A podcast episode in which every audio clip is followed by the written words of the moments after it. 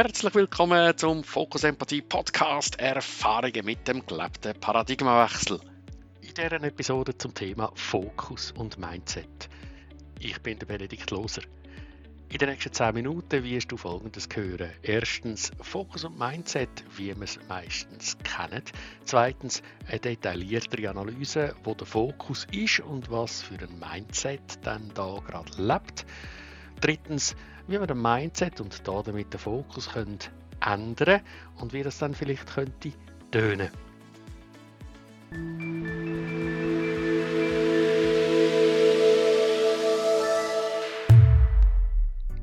an, wir haben ein Aufeinandertreffen mit jemandem. Egal, ob wir ihn kennen oder nicht. Das Aufeinandertreffen verläuft ein bisschen anders als erwartet. Zum Beispiel, weil das überraschend war oder schnell passiert ist oder einfach sonst anders war, wie wir es gerne hätten. Zum Beispiel so. Hey, ich bin zurück vom Posten. Danke, hast du Serperio gebracht? Oh, das habe ich vergessen. Oh Mann, ey, echt jetzt? Ich habe es dir doch noch extra gesagt. Musst es immer aufschreiben? Nicht dann sagen, wenn ich schon gegangen bin. Ich habe das schon tausendmal gesagt. Da haben wir es wieder einmal. Ich bin dir einfach nicht wichtig. Was soll denn das jetzt? Wir haben einen Postizettel und was da drauf steht, wird gekauft. Ja, Erbsli zählen kannst du gut. Alles andere muss man selber machen. Eine super Hilfe bist. So oder ähnlich haben wir das vielleicht schon mal gehabt oder gehört. Was läuft da genau ab? Zum einen hat es da das Element von Überraschung. Da kommt die Frage nach einem Erdbeerjoghurt oder ob. Die ist ein bisschen überraschend, weil da kommt auch Scham auf. Ha, das habe ich vergessen. Auf der anderen Seite kommt, oh, das hat er vergessen zu posten, ein Frust auf vielleicht. Und oh nein, das, ich habe das doch noch gesagt. Beide Reaktionen, Scham auf der einen Seite, Frust auf der anderen Seite, sind unangenehme Gefühle. Und wir haben gelernt, dass unangenehme Gefühle nicht dienlich sind und darum wollen wir es weghaben. Und wir machen alles, was wir können und gelernt haben, um die Gefühle nicht mehr zu haben. Und wir legen, wir haben es nicht anders gelernt und sehen es täglich um uns herum tausendmal so gemacht. Wir legen den Fokus aufs Gegenüber. Wir können da projizieren. Der dort hinten hat etwas falsch gemacht. Der ist ein Täter und wir sind das Opfer. Wir haben nicht das, was wir gerne hätten. Der Mindset, da daraus entsteht, ist, ich bin wichtiger als du, ich zähle mehr, ich habe recht. Du bist nicht wichtig, du solltest jetzt machen, was ich eigentlich bräuchte. In der Psychologie redet man da von Objektifizierung.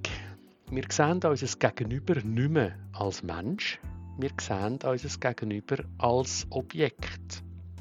Interessanterweise als je nach Situation ein bisschen anderes Objekt. Drei Arten von Objekt machen wir unsere Mitmenschen. Zum einen als Werkzeug, wo wir können brauchen um unsere Ziele zu erreichen. Oder wir sehen sie als Hindernis, als etwas, das wir beschuldigen können, wenn sie im Weg stehen, dass wir unsere Ziele erreichen. Oder wir sehen es als Irrelevanz, weil sie gehen uns buchstäblich äh, am vorbei. Sie sind total irrelevant für unsere Zielerreichung. Das heißt, sobald wir anfangen objektifizieren, unser Gegenüber als Werkzeug oder Hindernis oder Irrelevanz sehen, sind die Wünsche, die Sorgen, Bedenken oder Bedürfnisse vom Gegenüber für uns nicht mehr wichtig. Unsere sind wichtiger und die stellen wir voran. Im Beispiel von diesen Epper-Joghurt äh, ist vielleicht ganz subtil der, der ist posten gehen, das Werkzeug von dem, der die Joghurt hat wollte. Und als er kam, ohne Joghurt ist er zum Hindernis geworden. Natürlich immer aus den Augen oder der Interpretation und dem Urteilen von dem, wo dann die Joghurt hat wollen oder nicht hat bekommen. Wenn wir so unterwegs sind mit einem Mindset, dass ich mehr zähle, wie es gegenüber der andere zu tun hat, was ich brauche und will, dann können wir uns fast nicht mehr verbinden mit dem, wo im Gegenüber gerade ist. Wir können uns auch sehr schlecht schon mit uns selber wirklich verbinden. Unser Hirn ist in einem Notprogramm und versucht einfach irgendetwas zu machen, um uns zu entlasten. Funktioniert nicht immer, oder meistens nicht. Der Ärger, der kommt, der zeigt uns, aha, irgendetwas läuft da. Ich habe Gedanken, wo ich urteile über den anderen. Ich kann in dem Ärger bleiben, das ist nicht mehr so äh, vielleicht bohrend wie Scham oder Frust am Anfang, aber es ist noch weit weg von einem angenehmen Gefühl. Doch gesellschaftlich ist ärgerlich sein ziemlich okay. Wir sind das häufig und auch die Leute um uns herum sind häufig irgendwo ärgerlich wütig. Das scheint gesellschaftlich opportun zu sein. Und dennoch haben wir das Problem noch nicht erkannt und auch darum noch nicht gelöst. Weil wir sind immer noch in unseren Gedanken und Urteilen über das Gegenüber. Wir sehen immer noch, dass wir zu kurz kommen oder mühen gewinnen. Wir sind also am einem Punkt, wo wir das Ärgergefühl als dankbares Signal annehmen können hey, ich lebe da gerade etwas, was mir nicht gut tut. Und das hat mit dem Gegenüber nichts zu tun. Weil ich mache mir gerade die Gedanken und nicht der andere. Ich mache mir Gedanken über das, was ich gesehen habe oder gehört habe vom anderen.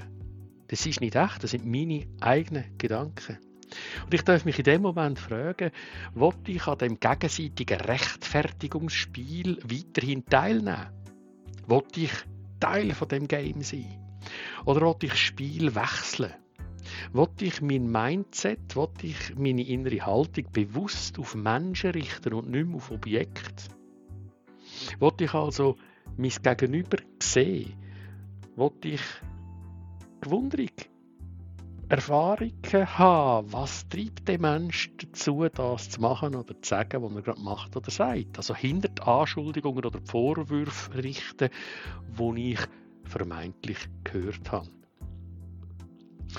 Aber auch gerade so, welche Bedürfnisse habe ich dann, wenn ich etwas höre, was ich gerade überraschend aufnehme? Was habe ich dann gemacht? Aus welchen Bedürfnissen? Was hat mich getrieben zu dem? die ich gemacht habe, wo dann vielleicht die Reaktion vom anderen provoziert hat. Und was ist in dem Moment an Bedürfnis unerfüllt, wenn die Reaktion kommt? Und so wäre Spiele vom gegenseitigen Rechtfertigen, wo ziemlich lang kann gehen und letztlich nur im Ärger und Frust endet, sehr schnell unterbrochen. Ich nehme den Fokus auf uns als Menschen. Was brauchen wir gerade in dem Moment? Könnte also sein, hey, ich bin zurück vom Posten. Hey, danke, cool, hast du Erdbeerjoghurt gebracht? Die habe ich vergessen. Oh Mann, ey, echt jetzt? Ich habe es doch extra noch gesagt. Könnte ja jetzt weitergehen in einer Art wie, oh, das ist möglich, dass du gesagt hast. Ich merke, ich habe das gar nicht mehr gehört. Oder vielleicht habe ich es gehört, aber auch vergessen. Und ich merke, es, wäre wirklich schön gewesen für dich, die wären jetzt da. Äh, machen wir gerade ein bisschen hm. Ja, man hat Scham immer, man hat ein bisschen Schuld immer. Ich, will gerne können beitragen und jetzt gerade mag ich ja gerade nicht nochmal gehen. Es nimmt sich einfach Wunder, wenn du das hörst von mir, wie geht es dir damit? Ja, schon irgendwie frustriert, weil ich habe das ja aufgeschrieben und ich habe das noch gesagt. Aber äh, ja, vielleicht gehen wir ja nachher nochmal. Es ändert sofort die Möglichkeit, wie wir es gegenüber anschauen. Wenn wir wenn nur einer sich entscheidet, wirklich das Gegenüber anfängt zu sehen, was noch nicht heisst, dass ich alles mache. Das ist nicht das Gleiche. Aber ich sehe einmal, was motiviert mein Gegenüber. Sobald ich dort bin, lade ich das Gegenüber ein, an einem neuen Spiel mitzumachen. Sich gegenseitig das Leben schön machen und nicht mehr zu rechtfertigen.